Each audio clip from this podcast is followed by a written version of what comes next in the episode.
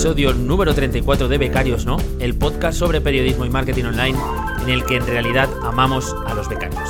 Especialmente aquellos que de pequeños no rompían la hucha ni para comprar cromos. Eh, al otro lado tenemos una persona que le encantaban los cromos y los tebeos y los cómics, eh, nuestro periodista de cabecera Víctor Millán. ¿Qué tal? ¿Cómo estás? ¿Cómo estás, Guillermo? ¿Te has presentado o no? no ya has vuelto a perder la rutina de presentarte, ¿eh? qué desastre. bueno, eh, vamos a decir que soy Guillermo Gascón y que trabajo Guillermo como SEO. Bueno, sí, sí. Por favor. Eres Guillermo Gascón, el gran Guillermo Gascón, especialista SEO. Un aplauso. Vale, ahora que estamos todos ya eh, presentados, espero que no se me vuelva a pasar, pero es que, tío, no, tengo la costumbre aún de presentarme, ¿eh? Qué desastre. hay que coger, hay que practicar, ¿sabes cómo practico yo? Bueno, en realidad no lo hago, pero sería bastante gracioso. Molaría. Cuando bajas al paqui o algo a comprar verdura, molaría que entraras por la puerta y dijeras, hola, soy Guillermo Gascón, especialista SEO, ¿qué tal están esos kiwis? Y, ya, y ya puedes empezar a... Seguramente ah, es, el mejor, la mejor forma. También puedes practicar solo delante del espejo en casa, que también es bastante triste. Y todo esto te ayudará. Pero bueno, eh, de algún modo lo tendré que perfeccionar. Víctor, vamos con un episodio más. Hoy vamos a hablar de. De, de money, ¿no? Eh, de dinero. Sí. de, finanzas para, para, todo el mundo en general, ¿no? Finanzas. ¿Cómo lo podemos llamar? Finanzas para emprendedores, para freelance, para, para currelas. Finanzas para currelas. para currelas. Sí, sí, sí, yo creo que podría caber cualquier cosa después de finanzas Podría ser. Sí. De hecho, igual finanzas para, nosotros mismos también es una, una, buena definición. Molaría titular el episodio, esto lo estamos pensando, ahora la gente ya sabrá cómo se titula, mm, eh, Finanzas para magnates. y, que luego, y que luego sea... Sí, sí. habías puesto magnata. algo habías puesto raro. Magnatas, que también. Magnetas. vale, vale, ok. Pues vamos con un episodio de finanzas para magnates que la verdad es que es complicado eh, gestionar mucho dinero. Víctor, ¿tú cómo gestionas mucho dinero? Yo no tengo ese problema porque no tengo mucho. Entonces, eh, pero es importante el que tengas, gestionarlo más o menos bien. Y sobre todo, lo que vamos a hablar es un poco de cómo Mm, yo, por ejemplo, después de varios años un poco dejando este tema muy aparte, es decir, simplemente ocuparse de trabajar y poco más, pues como he empezado, ya llevo unos años y, creo que como todo el mundo, cuando te entra un poco temas de que te das cuenta que tienes que pagar el alquiler todos los meses y ese tipo de cosas que llegan siempre, pues empiezas a gestionarte un poco y ya no solo por el tema de ahorrar, no ahorrar, invertir o cómo organizarte, sino por el tema de calcular qué tipos de trabajos que haces tú son más rentables y cuáles son menos. Sobre todo tener los datos para, para saber cómo actuar y decir, pues mira, es que aquí me está saliendo esto que estoy currando a precio de República Bananera, no puede ser, ¿no? Tengo, que dejar este trabajo, tengo que encontrar otra cosa que me paguen mejor, o me compensa o no me compensa, etcétera, etcétera. Entonces, de eso vamos a hablar en nuestro capítulo de finanzas para currelas magnates. Perfecto. Pues bueno, vamos entonces a dejar un, un espacio para que la gente se tranquilice después de toda esta vorágine de, tonterías que hemos dicho y además aprovechamos para hablar de actualidad en la sección que tenemos, eh, de hecho, para hablar de noticias.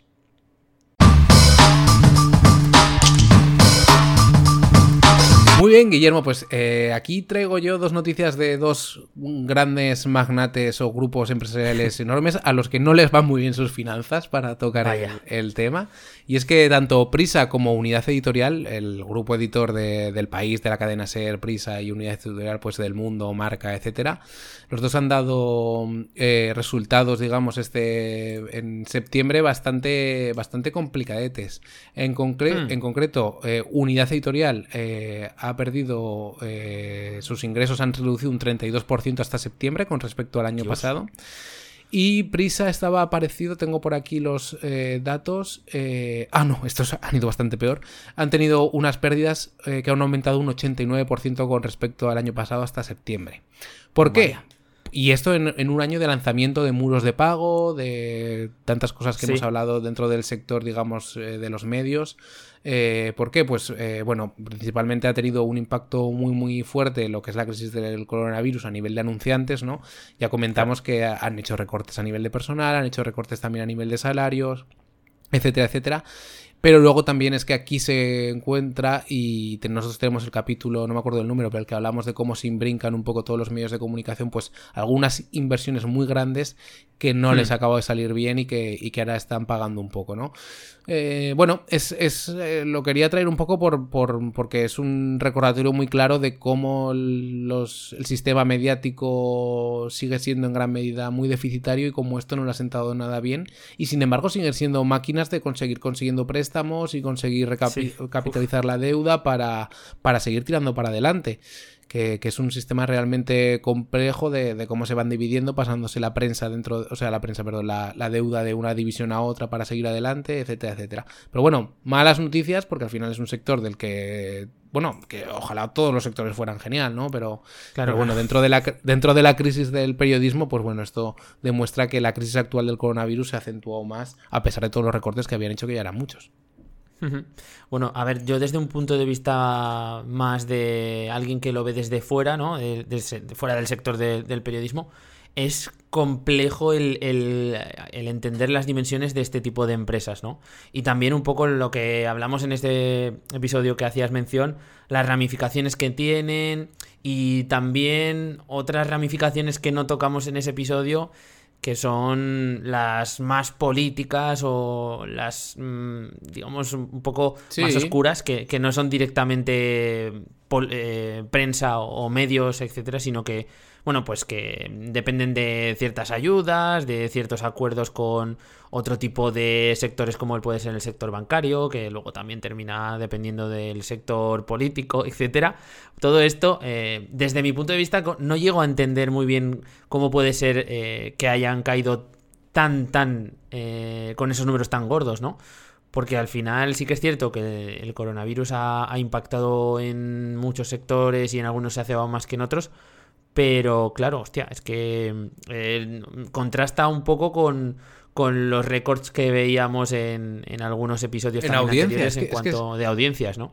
Claro, esa es la gran paradoja, que en una época de récord de visitas a nivel online eh, ha habido un récord de pérdidas. O sea, es, una muestra más de lo endeble que es el sistema, digamos, a nivel económico, publicitario y todo, ¿no? Y ahora, bueno, este 2020, aparte de todo lo que ha pasado, es también el año de la eclosión de los sistemas de muros de pago que quieren que sean como un pilar en el que poco a poco ir afianzándose. Lo que sabemos por ahora es que estos muros de pago siguen siendo una vía de ingresos muy reducida comparado con lo que ingresan por vía de publicidad, ¿no?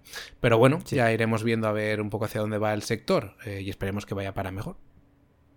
Muy bien. Y otra novedad, Guillermo, está más ligada al mundo del marketing, que además lo hemos hablado tú, eh, tú y yo, es eh, que Spotify eh, ha dado la vuelta al sistema de suscripción.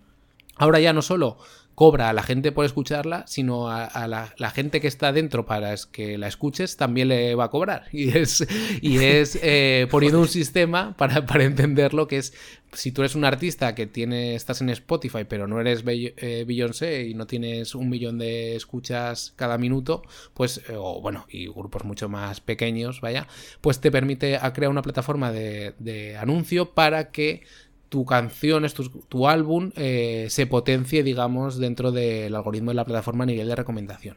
La gran pregunta que más nos interesa a nosotros es un poco si esto también lo van a pasar al paquete podcast, que yo creo que en algún momento lo pasarán.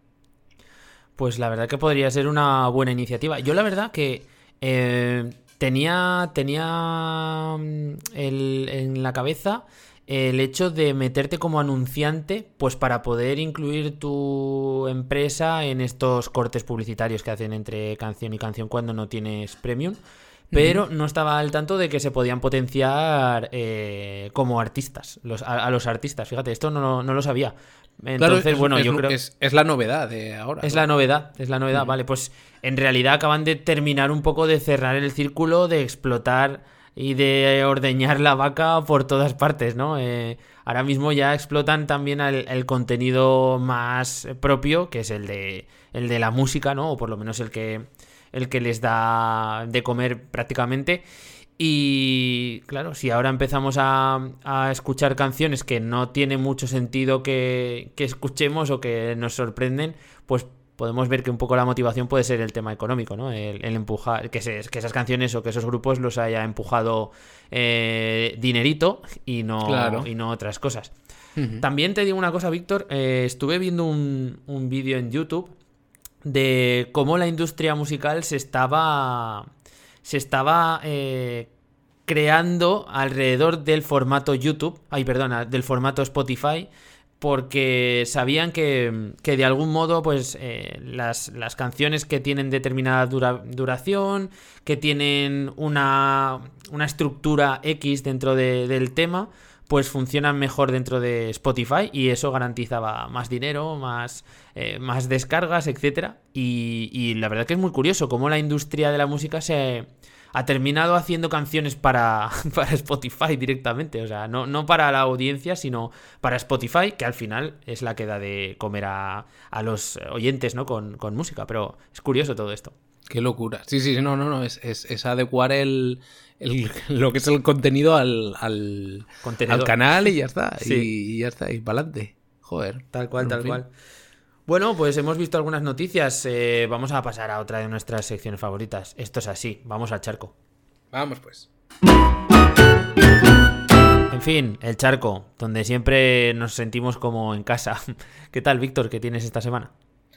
Pues esta semana, eh, bien, bastante bien. Lo que tengo que contar es que me estuvieron haciendo un. Estuve. Eh, bueno, me entrevistaron o participé en un, en un podcast que se llama Actualidad y Empleo Ambiental, que va de temas de medio ambiente, que está dentro de, de una red de podcast, digamos, de ciencia y medio ambiente que se llama Podcastidad. Y ahí estuve hablando un poco de de, Estados Unidos y de política climática en Estados Unidos al hilo de las elecciones.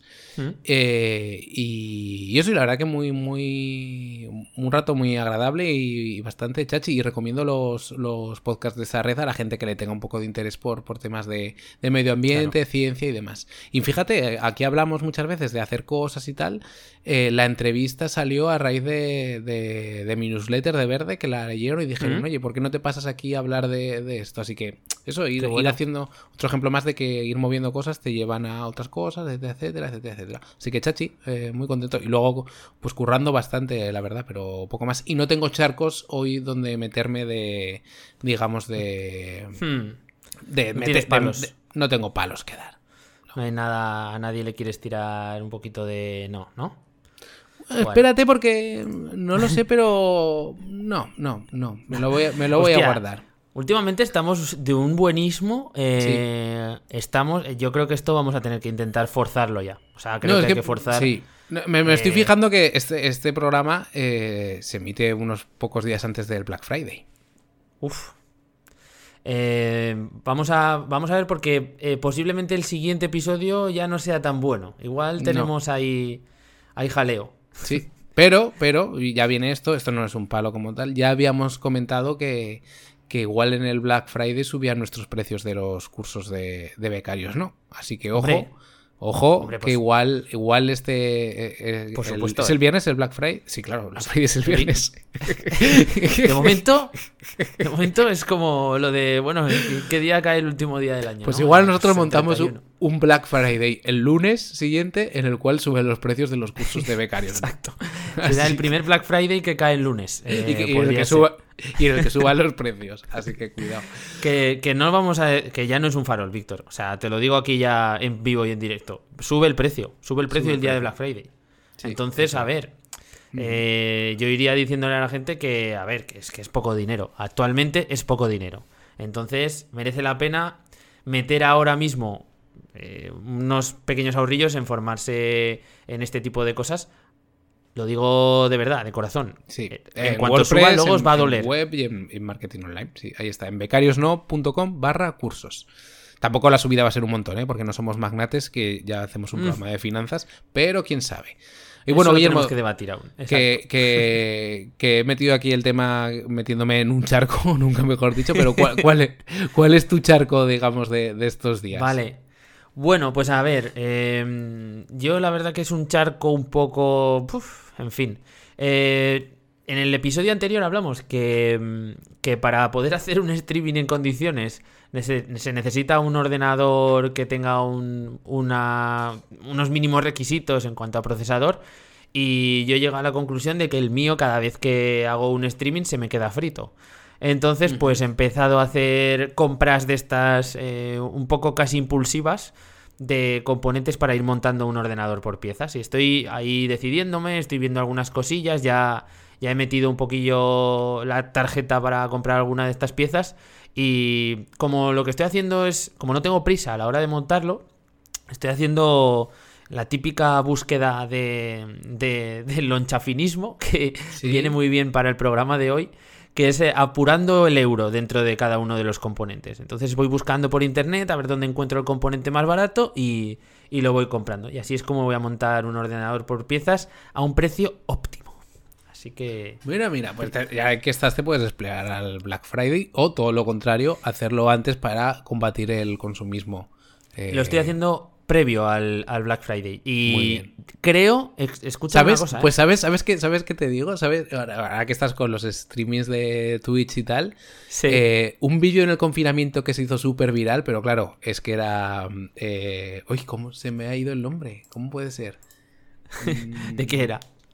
Un actor que te voy a decir el nombre ahora. Ay, joder, se me ha ido. Pero era él, el, actor, haciendo eh, un streaming por Instagram. Henry Cavill, coño, Superman. Era Superman haciendo un streaming eh, por Instagram, un, Instagram en directo, montando él su propio ordenador por piezas. Y se hizo mega viral en plan con dos millones de personas viéndolo en directo. Claro, te iba a decir, tú puedes hacer lo mismo en tu canal de Twitch, lo único que no eres Henry Cavill, pero bueno. Claro, es que es una putada porque no, soy un actor de... Bueno, lo intentaré, Víctor, no lo prometo. Lo que sí que voy a hacer es un vídeo de, YouTube para, este tema, pero eso no sé cuándo saldrá. ¿vale? Lo tengo, lo tengo ya en la, en la agenda, eso. Eh, muy bien, muy bien. Te iba a contar algo, eh, pero ya, ya, se me ha, ya se me ha ido. Así que, no sé, igual pasamos al tema central, lo que tú veas. Sí, podemos pasar al, al tema central. Bueno, pues después de este charco también recomendación económica de cómo eh, ahorrarte dinero montando un ordenador. Vamos eh, con el tema central, Víctor, porque vamos a tocar el tema de finanzas, el tema de las finanzas, eh, digamos, más de, estar por casa, en cuanto a que no estamos hablando de grandes empresas, no estamos hablando de eh, empresas medianas, sino más orientada a, freelance o a pequeñas pymes que, que tengan un trabajo similar a los que desarrollamos nosotros. Bueno, aquí hay mucho que cortar, entonces eh, lo primero quizá que nos preguntamos es eh, dónde están esos mínimos en cuanto a facturación o, cuánto tengo que ganar para, poder vivir bien y para ello necesitaremos conocer ciertos eh, gastos y ciertos ciertas, cierto dinero que desaparece todos los meses y que no sabemos muchas veces el por qué, sobre todo al, al empezar. Cuéntanos un poco, ¿qué es esto? Claro, yo creo que el punto de partida, y es lo que comentaba al principio, eh, cuando empecé a trabajar, yo simplemente me dedicaba a trabajar, me pagaban y no me preocupaban de nada, digamos, porque tampoco tenía unos gastos, de, digamos, de persona adulta cuando empecé a trabajar, ¿no? De, de cosas que, que, hay que asumir y que llegan siempre. Entonces yo creo que el punto de partida que tiene que tener todo el mundo es prepararse cierto Excel o al menos una calculadora y una libreta en el que sepan cuánta, cuánto ingresan y qué gastos fijos tienen. Eh, lo pueden hacer a nivel de actividad o a nivel de. Yo, yo lo hago a nivel de actividad y luego tengo con mi pareja a nivel de casa, digamos, de, de cosas, pero, pero a nivel de actividad ya hay gastos con los que a la hora de empezar una actividad sea como freelance en el sector de la comunicación, en el marketing, etcétera, imaginemos que nosotros damos el paso a hacernos autónomos y de acuerdo, esa primera cuota de autónomos al principio subvencionada son 60 euros, pero tenemos que tener en cuenta que si nosotros acordamos que vamos a cobrar 100 por poner una cifra que todo fácil de, modificar con un cliente y tenemos un IRPF de 15%, en cada factura en vez de 100 ya vamos a cobrar 85 y a eso habrá que restarle encima los 60 euros de cuota de autónomo, ¿no? Entonces, claro, eh, nosotros simplemente tener estas cuentas en la cabeza, que es verdad que todo el mundo que se pone ya en marcha ya las tiene bastante en cuenta, pero a veces vivimos muy felices sin aceptando, pues por ejemplo, algunos trabajos pensando que están más o menos bien pagados, pero es que de, si por ejemplo una empresa que te ofrece mil euros, pues es que al fin, haciendo la traslación se te quedan en unos 600 200, y si ya pagas la cuota de autónomo completa, 286 euros al mes, se te quedan unos 600 y pico euros de los 1000. O sea, hay que tener muy en cuenta cuánto se va en IRPF, cuánto se va en autónomos y cuánto se va en gastos fijos en el caso de que tengamos pues cosas, si nos dedicamos al SEO, tú tendrás gastos de herramientas, gastos de analítica, gastos de tal, gastos de internet, gastos del ordenador, otras cosas que hay que contabilizar es, por ejemplo, el desgaste cuando te compras un ordenador, pues bueno, cuando, yo, por ejemplo, ahora de no preocuparme por nada, he pasado a decir cuando me compro un ordenador, se puede romper antes, pero le doy una esperanza de vida, digamos, de tres años creo que puse tres años y medio. Pues puse cuánto era, digamos, ese periodo de eh, desgaste. Si el ordenador me ha costado pues mil euros, pues en tres años y medio al mes me sale tanto. Y hacer una especie de mm, lista de gastos que tenemos un poco de forma más, más sensata o por lo menos más realista. Totalmente. Yo aquí hay una cosa que me parece clave y es una cosa que se da eh, actualmente, que son eh, estas tarifas planas de, la cuota de autónomos. Que, bueno, en un principio eran, recuerdo en los inicios de todo esto eran como 50 euros, si no digo mal, Víctor, durante seis meses. Vale, eran durante seis meses, después a los seis meses subía. Creo que ahora el, el periodo este mínimo de los 60, 60 euros eh, es más largo, no, creo que es tipo un año. No, ahora no estoy 100% seguro, pero creo que es un Creo que es un año, sí. Y luego sube al, al 50% de la cuota subvencionada y luego creo que pasa a un, a un 30, algo así está. Por ahí está el tema. Entonces, eh, que no hay que dormirse mm, a la hora de pensar y ajustar los gastos eh, teniendo como, como número este de la cuota reducida. Porque si no, te das cuenta que cuando abres un poco los ojos o cuando levantas la cabeza del escritorio, pues han pasado esos 12 meses de cuota reducida y coño, estás pagando, pasas de 60 a lo mejor a 150 de cuota de autónomos y, ya no es lo mismo, ¿vale? Y sobre todo que esos siguientes seis meses se pasan muy rápido, ya estás en 200 y cuando te quieres dar cuenta estás pagando ya eh, lo mínimo que, no sé ni ahora ni cuánto es, Víctor, son 300 euros lo, lo mínimo. Lo mínimo, si no eres societario, son 286 euros. Lo acaban de subir 3 euritos más al mes. Bueno, pues esos tres euritos más eh, también cuentan. Entonces, que creo que es destacable esto, ¿no? Que, hay que estar siempre. Que sí, que es. Ahora en teoría es más fácil arrancar con este tipo de cuotas reducidas.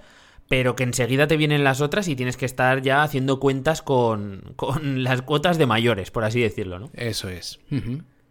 Y eh, otro punto muy importante, y que esto yo en realidad no lo hacía hasta hace relativamente poco, igual un par de años o así, es eh, hacerte una, mm, digamos, una previsión de cuánto tienes que ingresar tú para vivir mm, bien, o sea, para vivir eh, pagando tus gastos, yo haría como dos previsiones, o hago como dos previsiones. Uno para cubrir gastos justos y tener un pequeño extra, y otro para lo que quiero, digamos, ingresar, teniendo en cuenta que quiero ahorrar X euros al mes, ¿no? En función de objetivos que tenga y cosas así. Y una vez que sabes si tú tienes que ingresar, por ejemplo, mm, si dices, pues vale, para cubrir esto tengo que ingresar mil euros limpios al mes, pues ya sabrás que con IRPF y con cuota autónomos, esos mil y pico se te van a pues no sé las cuentas ahora mismo, pero a bastante más, ¿no? Lo que tienes que, lo que, tienes que facturar. Claro. Y en base a eso, en base a eso ya te da pie a lo que es el siguiente gran meollo que yo creo cuando eres freelance, autónomo y demás, que es calcular el precio hora que es algo que, que, es ponernos un precio y decir, vale, pues si yo fuera un fontanero y llego a casa con una urgencia y te lo cobra tanto, ¿a cuánto lo cobro yo mis labores, en mi caso, de redacción, al escribir reportajes, al escribir temas de marketing de contenidos, etcétera? Pues yo lo cobro a tanto. Y con, ese tanto que quiero cobrar, que más o menos esté dentro de la cuota de mercado, y aquí podemos recordar la encuesta que hicimos de periodismo freelance, que la dejaremos eh, enlazada de cuánto cobraban los periodistas freelance, que de media nos salía que la mayoría de la gente cobraba entre 20, 30, 40 euros, un porcentaje ya más pequeño la hora. Eh, pues calcular las horas que tiene el día, pero las horas reales. O sea, las horas de trabajo reales. Porque, claro, no, no, mm, yo, por ejemplo, no calculo con una jornada de 8 horas. lo hago calculando con una jornada de 5 horas que en realidad son las que son de trabajo práctico real entre parones, etcétera, etcétera, ¿no?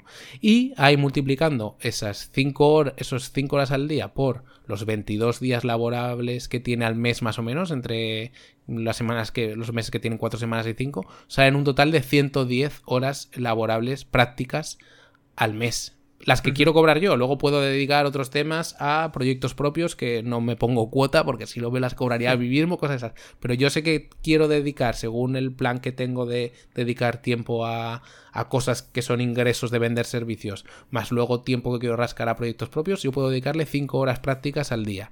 Pues eso da 110 horas a la semana, multiplicado por el precio hora que yo quiero poner, sé que mi rango máximo de ganancia está en X euros al mes. Y de ahí tengo que quitar el IRPF y tal, y me saldrá lo máximo que yo puedo ganar si, si, trabajo el total de esas horas. Así lo hago yo. Que igual por audio es un poco complicado de explicar, no sé si me he explicado más Yo lo he entendido, lo he entendido. Eh, también un dato importante y, creo que tiene que ser clave es que si tú quieres tener vacaciones como el resto de los de los trabajadores eh, de, cualquier tipo de trabajo por cuenta ajena, ¿no? Esos, ese mesecito al año de vacaciones, eh, pues tienes que repercutirlo también aquí, porque claro, si eres freelance, eh, hay un mes entero en el que dejas de facturar a, los clientes y vives de tus ahorros. Entonces, pues bueno, aplicar cierto porcentaje dentro de, todo esto para, para, bueno, para que te llegue el tema de las vacaciones y, no te sorprendas cuando digas, hostia, ¿y en agosto qué voy a hacer? Claro, ¿Y ¿De dónde saco la pasta? Así que sí, sí, esto es clave. Y entonces ese es el tema, calcular cuánto es lo máximo que podemos cobrar al mes con las horas prácticas de curro que tenemos nosotros y con nuestro precio hora. Vale, llegamos a una cifra que de nuevo vuelve a ser 100, porque es muy fácil de calcular. Pues con, con eso, digamos, tenemos que trasladar ese precio hora a nuestros clientes. Y esto obviamente al principio es, un poco complicado, sobre todo si estamos empezando porque siempre queremos ajustar más el precio, menos, pero con el tiempo sí que nos dará pie para decir, jolín, pues yo me he puesto a cobrar a 30 euros la hora y a este cliente la labor que le estoy haciendo me está saliendo a 10 euros la hora. Pues hmm. a ver, igual no te vas a quitar ese cliente porque si no se te caen las cuentas del mes, pero sí que empezarás a, rascar tiempo para encontrar otro cliente que sustituya a este y poderle darle la patada o para decirle, mira, eh, el trabajo que estoy haciendo no me está saliendo rentable, tenemos que hablar de renegociar un poco los precios y ese tipo de cosas, ¿no? Pero si no tenemos los datos, esas decisiones no las tomamos y al final puede darse el caso de que estemos por eso trabajando a 5 euros la hora que, que, que, bueno, que, que, pues igual podríamos optimizar mucho mejor eso, ¿no? Claro. Sí, sobre todo es que al final el conocer, o sea, el hecho de que trabajes a 5 euros la hora no es ni bueno ni malo, o sea, evidentemente, claro.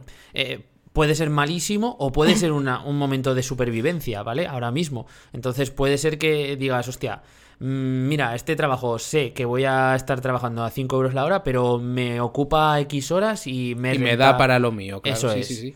Entonces, eh, más que el, valor en sí de, de lo que económicamente hablamos por hora, es el hecho de conocer el dato. El hecho de conocer el dato es lo más importante. Es lo que te permite tomar las decisiones que, dices, ¿no? Entonces, fundamental, fundamental. Sí, por eso, fundamental tener un Excel donde podamos sacar eh, las horas de trabajo práctico que nosotros podemos dedicarle al mes a nuestro proyecto, porque igual estamos con un trabajo por cuenta ajena y estamos intentando lanzar un poco algún tipo de, cosa propia y empezamos a tener primeros clientes o cosas así, pues eh, saber cuántas horas podemos dedicarles prácticas y a cuántas horas queremos cobrar y eso nos dará nuestro total, nuestro, digamos, nuestra cima de lo que podemos eh, facturar al mes y ahí descontar impuestos, etcétera, etcétera.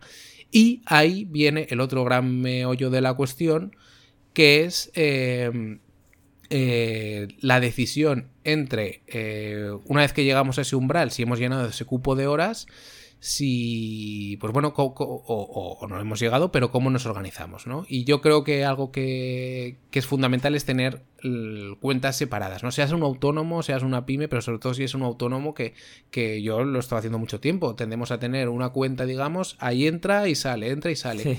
Y desde hace un tiempo, pues bueno, sí, sí que desde hace ya bastante tiempo, pues sí que tengo una cuenta que solamente es como, digamos, empresa entre comillas, es decir, mi, es mi labor donde me giran las facturas, donde se va, donde se quitan autónomos, se quitan herramientas que utilizo, pagos que tengo que hacer de productos, digamos, para, para mi actividad, digamos, laboral y otra que es eh, mi vida, digamos, los gastos normales, que es donde yo hago una transferencia, como si fuera una especie de nómina que me pongo y ahí se queda, ¿no? Y a veces si hay un remanente muy amplio, pues se hace un, puedes hacer un ajuste o lo que quieras, pero tienes cuentas separadas, ¿no? Porque si no, no, no, hmm. no, de nuevo, no somos capaces de interpretar bien los datos. Claro, si ya es difícil entender unas, muchas veces las cuentas personales, pues si lo mezclamos con, con las cuentas profesionales puede ser un caos. Eh, fíjate, yo incluso trabajando por cuenta ajena, diría que es recomendable también tener una, cuenta más para recibir lo que sería el salario y este tipo de movimientos y otra más de, cuenta de diario, ¿no? Donde cargues eh, pues ciertas, eh, ciertas cosas con sentido, ¿no? Siempre haciendo esto porque, porque tenga algún sentido. Pero a mí, por ejemplo, sí que me permite organizarme muy bien. Yo, de hecho, utilizo Víctor. Bueno, tengo el, banco ING, ¿vale? Sí, yo también. Y dentro de ING hay una, opción. para, para, generar como huchas, ¿vale? No sé si la has utilizado. y a mí me, va, me va de la hostia, porque aquí tú te puedes crear eh, huchas todas las que quieras para diferentes eh, gastos que te van a venir durante, durante el año y que tú tienes 100% seguro que vas a tener que pagar. Yo, por ejemplo, tengo pues una hucha del seguro del coche, tengo una hucha para gastos eh, del perro, por ejemplo, tengo diferentes huchas, ¿vale? Y todos los meses automáticamente te resta una cantidad que tú, le, que tú le, le das para que cuando llegue ese momento y te toque renovar el coche, pues eh, ese palo que te dan los 350 o los X euros que tienes que pagar de seguro, pues no te afecte en tu economía de ese mes, ¿no? Porque ya lo has previsto y poco a poco te lo has ido retirando. Pues esto a nivel profesional también se puede ir haciendo, ¿no? Entonces creo que es una buena idea. Sí, sí, sí. Y, a nivel de caprichos o cosas que te quieras comprar, me quiero cambiar de móvil, necesito llegar a X, pues cada mes voy a hacer una transferencia de 50 euros y en X tiempo me podré comprar un hmm. modelo que sé que va de este precio a este precio porque se ha almacenado en esa hucha, ¿no? Que esto lo podemos hacer. Con ING está muy fácil, pero eh, en otros lados, pues se abriendo una cuenta de ahorro, digamos, directamente, ¿no? Aunque es verdad que ING en ese sentido no he probado otros bancos, ¿eh? o sea, no he probado otros bancos con esa funcionalidad, pero seguro que está más o menos por ahí porque todos se van copiando todo lo que funciona. Así que. Seguro, seguro. Sí, sí.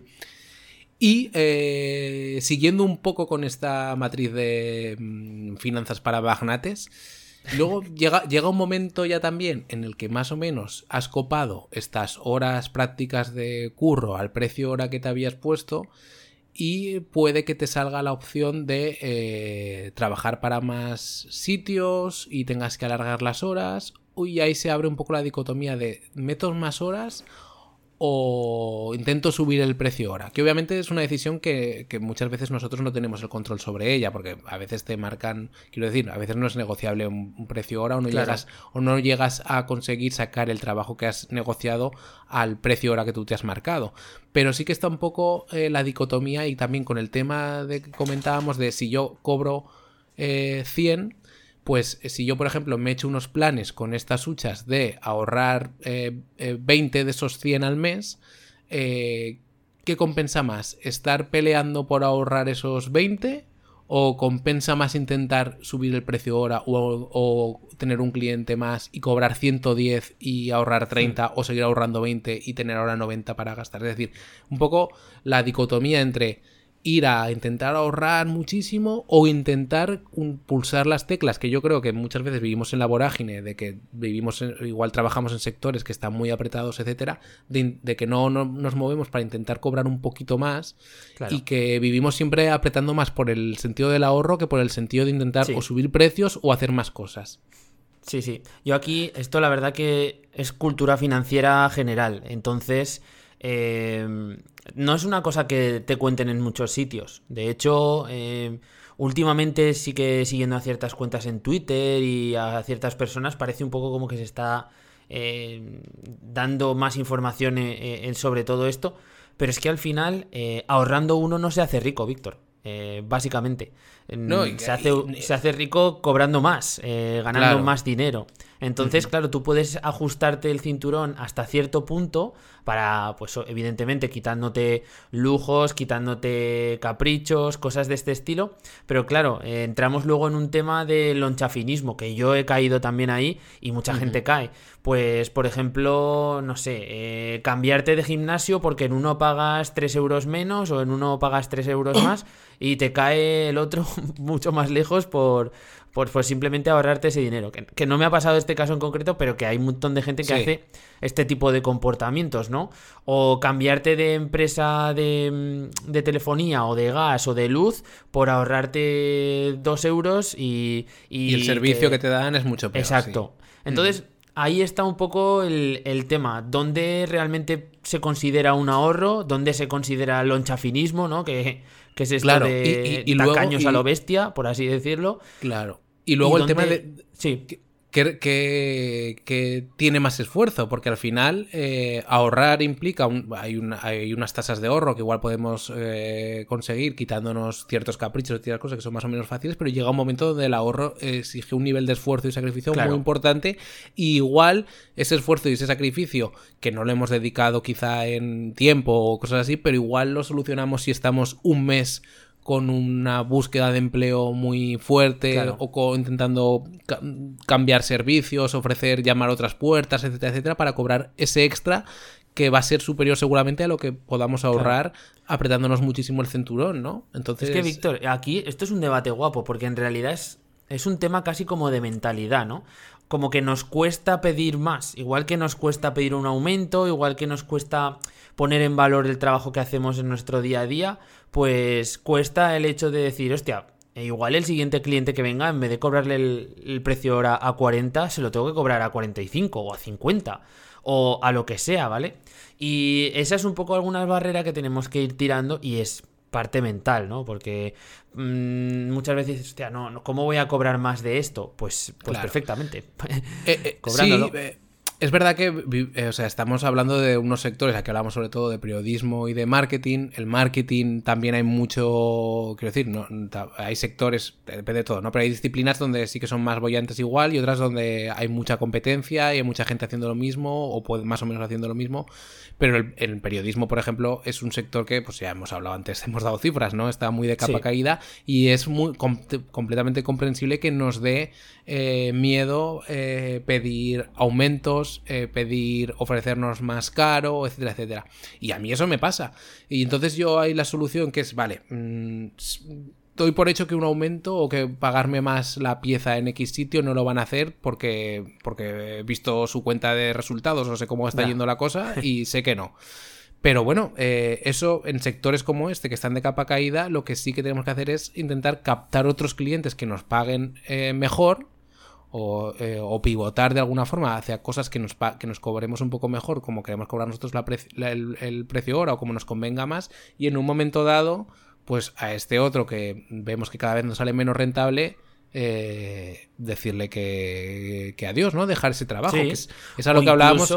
Todo nos vuelve al Excel este inicial que nos dice, pues vale, estoy cobrando, aquí estoy cobrando la hora muy por debajo de lo que quiero y aquí esto me está saliendo mucho mejor. Claro, esto al final, el hecho de tú encontrar, esta opción que planteas tú, de encontrar otro, otra vía donde tú sí puedas cobrar lo que realmente consideras justo o lo que te parece más rentable, te permite luego una negociación mucho más relajada por tu parte con, ese otro medio que a lo mejor quieres eh, de algún modo dejar, ¿no? O que, te puedes permitir dejar y decir, oye, mira, yo mm, en estos términos no puedo seguir trabajando con vosotros y si te dicen, pues no podemos seguir, pues tú estás tranquilo, pero sí que puedes a lo mejor llegar a un, algo intermedio y, hostia, sacas lo mejor de, de los dos escenarios, ¿no? Sí, yo a lo largo de mi vida laboral, o sea, de los siete años que llevo como freelance y tal, he pasado por dos épocas un poco así. Y, se son un poco como una especie de acordeón cuando el, el, el gitanillo rumano lo aprieta fuertísimo, en el sentido de que mm, tengo un curro que veo que ya no me está saliendo del todo bien y que a ellos se suman temas que son muy típicos en el periodismo como desmotivación o que las cosas eh, pues no escribes de quizá de lo que más te gusta o ya no estás tan cómodo. Y claro, pero si lo quitas, eh, estás en un sector que está continuamente en crisis, etcétera, te da miedo. Y lo que, a lo que llamo yo el acordeón es captar clientes por otro lado. Y pasas una época en la que vas apretadísimo porque igual vas con un extra de trabajo del vas al 120% y ahí está muy bien lo que hemos planteado al principio ahora de calcular unas 5 horas de curro práctico porque en momentos así nos permite dar un boost de decir, pues venga, ahora voy a currar 8 o 10 horas porque si no no sale el trabajo y estás con una época, y a mí lo que me pasa personalmente, y eso, un par de fases que he pasado así, estás con una época con muchísimos clientes y el trabajo eh, lo amoldas y normalmente lo que me ha pasado es que llego, esa carga de trabajo tan enorme al principio, al encontrar cosas nuevas, al principio me, me, lleva totalmente la marea, luego ya la consigo controlar, estoy unos meses aguantándolo ahí más o menos con mucha carga de trabajo, pero también cobro más y entonces digo, uff, pues lo voy a mantener un poco más. y, luego llega ya el momento de soltar de cuando se expande otra vez el acordeón y ya al, al, cliente o al sitio donde estaba escribiendo que ya no me convenía, que ya no estaba motivado, que ya no tal, digo, mira, me voy. Y entonces me quedo con lo que he conseguido apretar en todo ese tiempo. Pero para eso hay que tener las cuentas claras, es decir, vale, pues si yo necesito 100 para eh, cubrir mis gastos y vivir más o menos bien, voy a estar unos meses con 150 para luego volver a 100. No pasar de 100 a 75 para luego volver a, a 100. Eh, es un poco así. Claro, esto es una situación no idílica. o sea, quiero decir, es, plantearse las cosas con más o menos tiempo y, trabajando. En realidad, la situación no la estás planteando como algo idílico porque tú mismo lo dices. Hay episodio en el. Claro, también partimos de la base de que hay otras dificultades que es cómo encontrar esos clientes que te permiten apretar ese, ese acordeón, ¿no?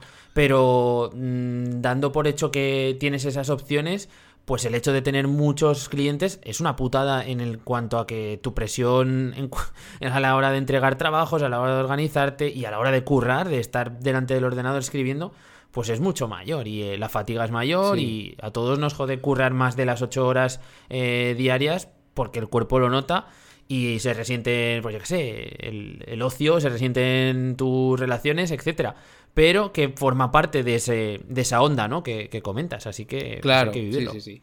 Y que la peor fase, eh, o sea, a la hora de encontrar clientes, la peor fase sin duda alguna es la inicial. Una vez que ya tú tienes cierto portfolio y cierta esto, pues a fuerza de llamar puertas, normalmente algunas se abre más o menos, pero algunas se suele abrir. Así que tampoco también hay que lanzar un mensaje más o menos optimista, ¿no? Si tú vas con un mensaje claro, normalmente encuentras alguna puerta. Lo peor es sobre todo la, etapa inicial, bajo mi punto de vista. Pero bueno. Bueno, pues para pasar la etapa inicial hay que iniciar. Así que recomendamos a la gente que cuanto antes empiece, antes se pasará esta fase que todo el mundo la tiene que sufrir. Entonces, cuando ya sabes esto, y pues no te queda otra que pasar por el aro y arrancar. No sé, ¿alguna cosilla más para rematar este tema, Víctor?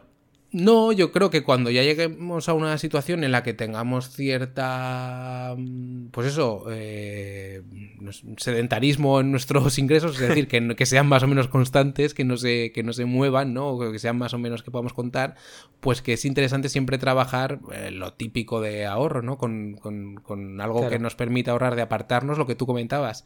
Pero yo lo separaría, bueno, y de hecho tú lo proponías también separado, separar, digamos, como si fuera una bolsa, una hucha, que puede ser una cuenta, puede ser una hucha digamos, digital o algo para caprichos, que ahí puede entrar, o yo tengo una así, entra por ejemplo vacaciones, pero entran también temas de cuando me quiero comprar algo nuevo, pues mira, ahí tengo tal, y una de ahorro en serio, de intentar no tocar, para, si vienen mal dadas, pues ya que tenemos con nuestro Excel unos gastos, unos ingresos mínimos que requeriríamos, pues yo creo que lo ideal es intentar tener un año cubierto ahí porque no lo sabes, igual un año es excesivo, igual con seis meses con seis meses ya vale, ¿no? Pero, pero también para en un momento dado tener la puerta abierta de decir, pues mira, estoy empezando una cosa que me gusta mucho, que es mía igual, o un emprendimiento personal o algo, que necesito estar tres meses porque creo que estos tres meses, si le doy caña, puede salir bien. Y puedo estar tres meses eh, a fuego con eso porque tengo. que igual es, es un O sea, igual no es lo más... Eh, es, un poco arriesgado y no es lo mejor del mundo. Yo no lo he hecho eso, por ejemplo, nunca, ni, ni creo que lo hmm. haga, ¿no? Siempre intentaré tener algo atado. Pero tener por lo menos algo para que si vinieran maldadísimas de, por un lado, pues tener los máximos de meses posibles con, con, un, poquito de cuerda para, aguantar. Tener una bolsa de ahorro de tus gastos durante seis meses, un año, cada uno lo que pueda. Cuanto más mejor, claro. Sí, aquí hay diferentes fórmulas. De hecho, bueno ella eh, dentro de todo este tema de organización eh, financiera que casi está más tirando a lo personal, eh, hay gente que recomienda tener pues un mínimo de un año en, liquidez en la cuenta de, todos los gastos que, puedes tener, ¿no? Por, cualquier contingencia, etcétera. Hay gente que dice dos. Aquí ya depende un poco de, también tu nivel de estrés y tu, tu, nivel de paranoia que puedas tener, ¿no? Tu situación laboral, tu sector, etcétera. Pero bueno, yo creo que sí que es recomendable tener un mínimo de, liquidez o de, de, dinero en la cuenta para poder aguantar envites, que hay muchas empresas que ahora mismo, eh, o mucha gente que está viviendo de esto, ¿no? De estas pequeñas eh, huchas que han podido ir haciendo a lo largo de los años eh, para sobrevivir a, cierres por, por, derivados del coronavirus, etcétera, ¿no? Y yo creo que esto es eh, fundamental. Y la clave, y volvemos un poco al inicio, Em, es que tengas en cuenta cuáles son tus gastos mensuales, ¿no? Y, qué tipo de economía tienes, cuáles son tus gastos y así puedes calcular esto, estos números que, hablamos de, cuánto tengo que necesitar para sobrevivir durante un año, seis meses o, lo que sea, ¿no? Eh, por eso es importante el conocer bien tu economía, tu economía laboral, evidentemente, cuando eres freelance, pues todo lo que son datos en cuanto a cuánto tengo que cobrar la hora, cuánto debería estar facturando para tener un sueldo X neto al mes pero también eh, cuáles son tus gastos más de diario para, estar un poco en ese equilibrio de tu vida profesional con, con tu vida personal, ¿no? No vaya a ser que digas, hostia, pues yo creo que con un sueldo de 1.500 euros ya estoy cubierto a nivel profesional, pero que luego tus gastos vayan por otro lado y estés gastando por encima o raspando esa, esa cifra. Así que, bueno, creo que es interesante. Pues Guillermo, yo creo que nos ha quedado más o menos este capítulo para muchos magnates. Pueden aprender ahora a aplicar a su... Esperemos que magnates... Ojalá mucha gente se haga magnate gracias a este, este episodio, que sería una buena pues señal. puede ser, puede ser. vamos con las recomendaciones y chapamos. Venga pues. Vamos a ver, para hoy, eh, Víctor, ¿qué nos recomiendas? El postre. Pues mira, yo recomiendo, lo he citado al principio, la, esta red de podcast que se llama Podcastidae y como la he nombrado, donde y en el último episodio, pues eso, es algo yo hablando un poco de, cambio climático, Estados Unidos, pero tienen algunos también eh, al hilo de, temas muy concretos sobre, sobre, por ejemplo, está el charco, mira como, no, como nuestra sección, no, sé quién, no sé quién fue antes, pero como eh, que, que trata de meterse en temas políticamente incorrectos en torno a medio ambiente y eso y está realmente bien. Y, luego también voy a hacer otra recomendación al hilo también de lo que comentábamos al principio de los grandes grupos de comunicación y todas sus idas y venidas de una serie que ya tiene yo creo un par de años pero que está realmente bien que se llama Succession que está en HBO y que está muy muy chula. Y si tenéis dudas podéis consultar la ficha en queveo.online toma ya. Muy bien muy bien. Pues esa no la he visto. Me la apunto pues está muy guay ¿eh? está muy muy guay sí. Sí sí, sí. está muy chula. Vale me la apunto me la apunto muy bien, pues yo por ejemplo para hoy traigo em, una plantilla de WordPress que estoy usando prácticamente en los proyectos que monto de afiliación, de afiliación de, Amazon, que se llama Wasabi Theme, ¿vale? Y es una plantilla que súper sencilla, súper fácil de, de tocar de maquetar eh, y que te permite crear pues las típicas webs de comparativa y ranking de, productos, ¿vale? Donde tú pones pues un listado de productos y una tabla donde te dice las diferentes características, los precios y que cuando clicas en ellos, pues mediante un enlace de afiliado te lleva, te lleva a Amazon. Y pues bueno, eh, la dejo por aquí. Además, tengo un, porcentaje de descuento de, esta plantilla porque es una plantilla de pago que, que bueno, me han dado de de esta, de esta web y eh, os lo dejaremos también por las notas del programa para que, el, que le interese. Creo que es un 25%. No, pues creo que sí. Pues, pues está bien, ¿eh? Sí, sí, sí, está bien, está bien. Y es muy recomendable. ¿eh? Esta plantilla, la verdad que eh, súper fácil de, de, utilizar y además hace un poco como la combinación de otros plugins y otras plantillas, lo une todo y no hace falta que tengas nada más con tener esta plantilla, suficiente. Así que muy recomendable. Muy bien, pues yo creo que nos ha quedado un programa chachi. Muy bien todo, todo muy bien. Dinero tenemos el mismo que al empezar el episodio, eso no ha cambiado. Pero bueno, lo que puede cambiar, ¿sabes qué es? el número de valoraciones que, tengamos dentro de, Apple Podcast. Por ejemplo, si la gente se decide ahora mismo a coger su iPhone y abrir la aplicación de podcast y escribir una valoración y dejarnos cinco estrellas, pues va a cambiar. Esa cifra va a cambiar, sí o sí. Y bueno, pues si nos sigues desde desde el resto de redes como Evox, eh, donde también puedes dejar tu likeazo y tu comentario, te lo agradeceremos mucho. Y lo mismo con el corazoncito desde Spotify. ¿Para qué? Pues para nos escuchemos en 15 días, ¿no, Víctor? Eso es. Pues listo. Nos escuchamos en 15 días. Venga, chao, chao. Chao.